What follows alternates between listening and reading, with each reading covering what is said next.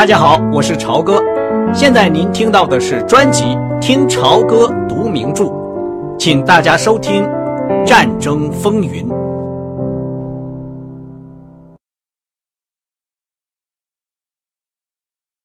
这是拜伦·亨利·艾伦。那姑娘说：“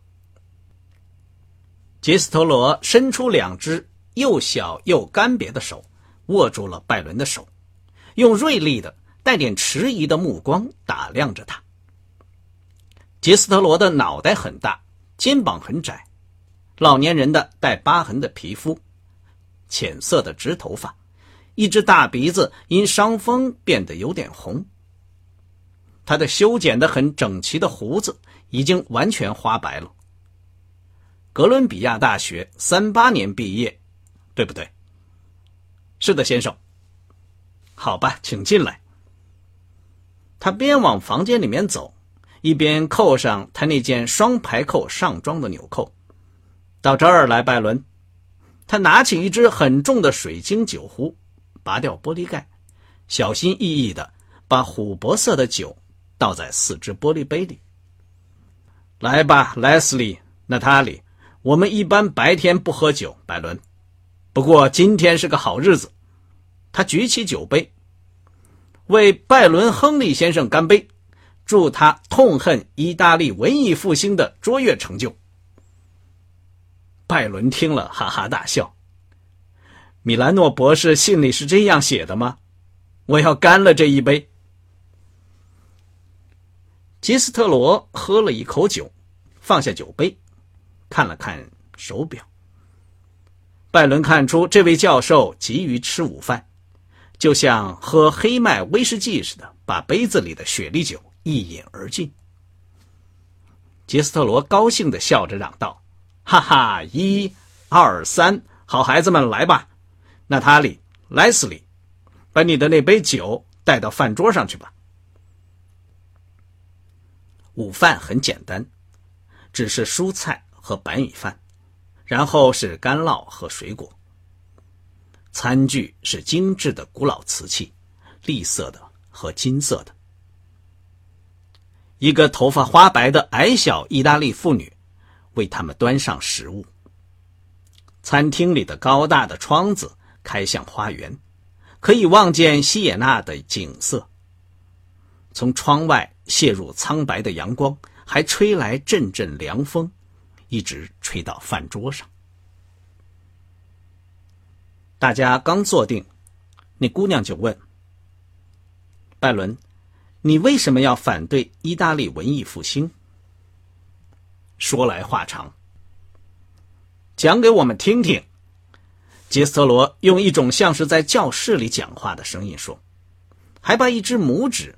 放到微笑着的嘴边。拜伦犹豫了一下。杰斯特罗和那个拿到罗兹奖学金的外交官使他感到有些不安，那姑娘更让他感到心烦。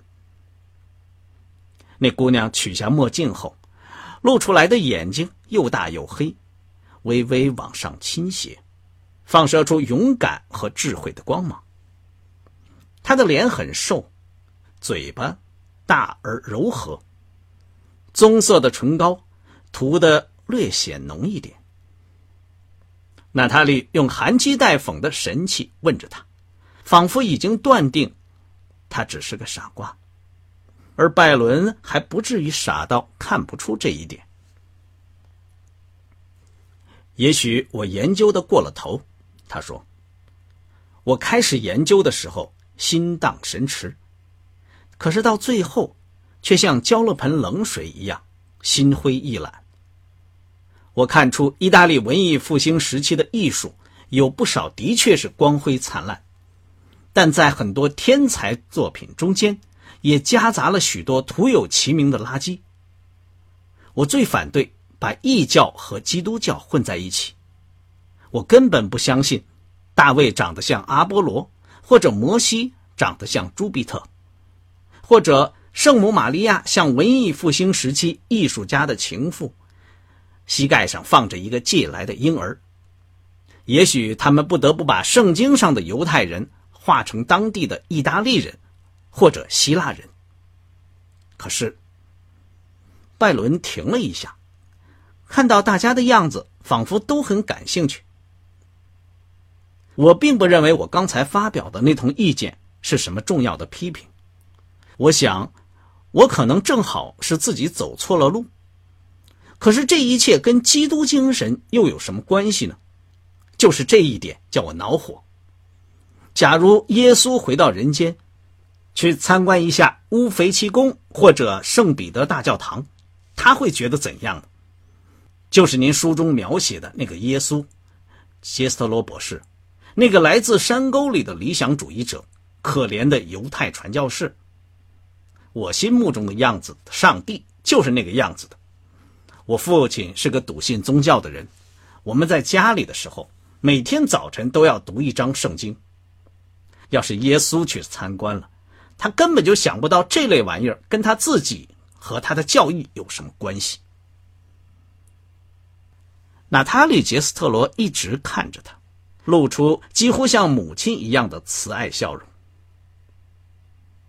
拜伦停下来对他说：“好吧，你问我为什么要反对意大利文艺复兴，我已经回答你了。啊，这是一种观点。”他说。斯鲁特的眼睛在镜片后面闪闪发亮，他点着了烟斗，一边抽烟一边说。不要妥协，拜伦。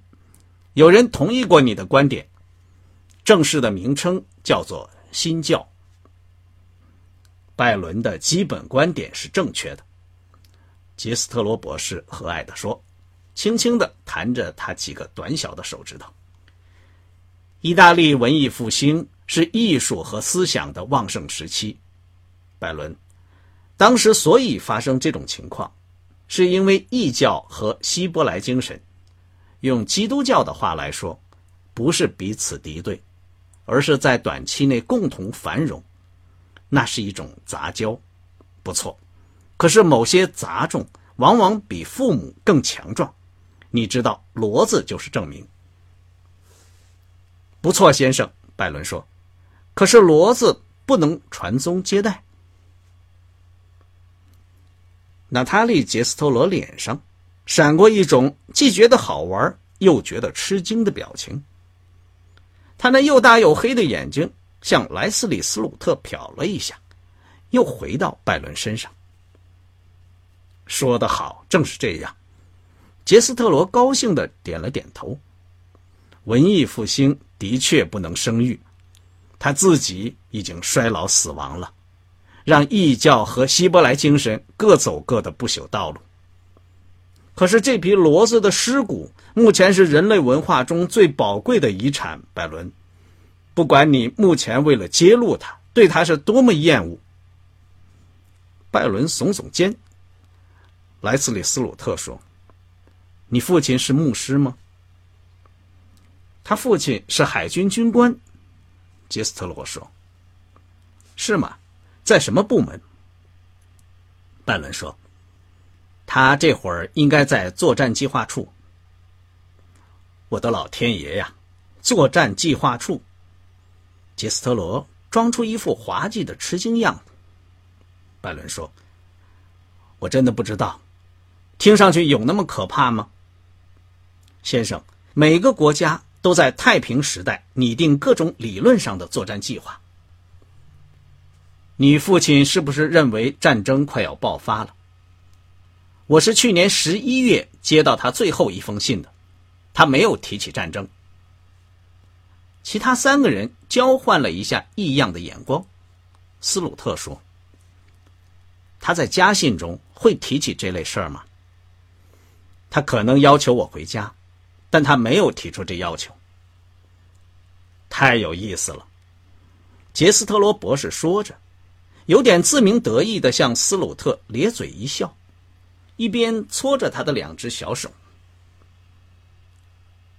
事实上，我认为战争快要爆发了，拜伦说。他的这句话引起了一两秒钟的沉默和更多的不安。杰斯特罗说：“真的吗？为什么呢？”拜伦说：“我刚刚从德国回来，你到处都可以看到军装、检阅、操练、军乐队。不管你乘车到哪儿，都能碰到满载着兵士的军车，以及装运大炮、坦克的铁路列车。有的时候，列车有的时候长达两英里。可是拜伦，希特勒正是靠炫耀武力才赢得奥地利和苏德台的。杰斯特罗说，而且不用放一枪。娜塔莉对拜伦说：“莱斯里认为。”我叔父应该回家。我们已经争论三天了。我明白。杰斯特罗拿了把象牙柄的小刀，用老年人惯用的一本正经的姿态削着梨。不错，拜伦，我像骡子一样固执。他用这个词儿显然出于无意，因为紧跟着就马上咧嘴一笑，加了一句：“恐怕是我这个人。”也有点杂的缘故吧。我总是在想，这是个舒服的地方，也是我现在唯一的家。我的工作进行的也很顺利。你知道，搬一次家要浪费我半年的时间。我要是想把房子卖掉，我肯定每一块钱连五分钱都收不回来。那些意大利人几百年来。一直在跟那些不得不廉价卖掉房产逃跑的外国人打交道，他们会活活的剥掉我的皮。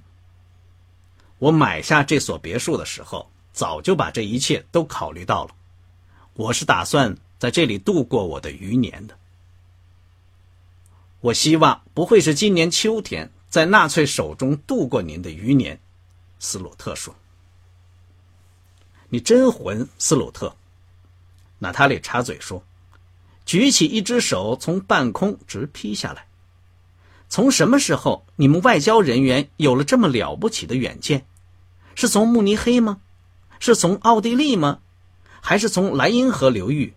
你们不是每次都感到吃惊吗？”这样的对话，拜伦听了很感兴趣。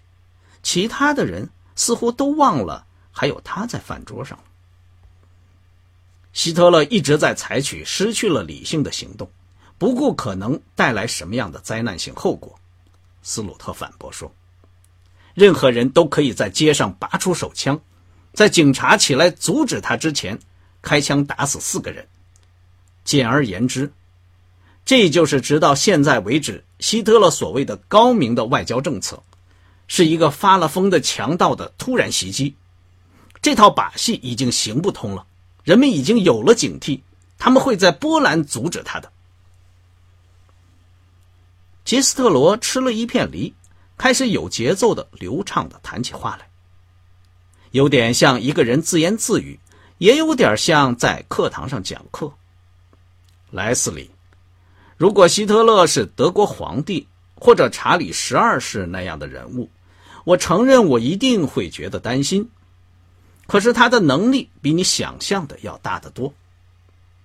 旧的统治阶级已经被推翻了，这些喜欢打扮和装腔作势、油头粉面的1914年的皇族和政客，这般普鲁斯特笔下挂满勋章的色鬼，这帮腐败堕落的低能儿，就是他们发动第一次世界大战的。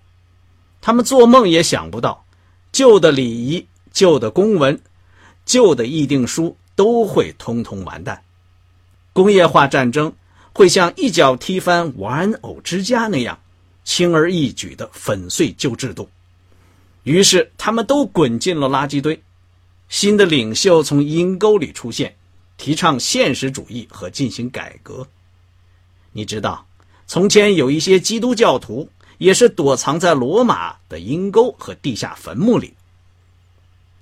杰斯特罗对拜伦·亨利说：“显然，他对这个新听众颇有好感。”“是的，先生，我听说过。”“你当然听说过。”“希特勒是个流氓，墨索里尼是个流氓，斯大林是个囚犯，这些都是坚强、聪明、能干的新人，都是直接从阴沟里出来的。”另一个囚徒列宁是伟大的革新派，一切都是他创造发明的。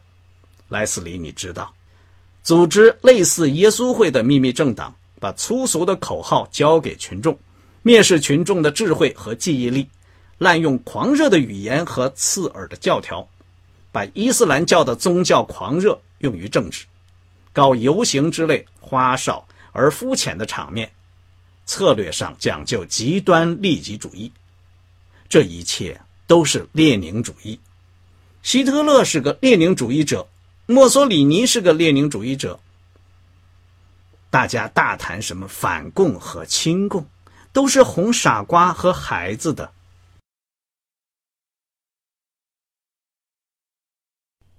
刚才您听到的是《听潮歌读名著：战争风云》，谢谢您的收听，我们下次节目再见。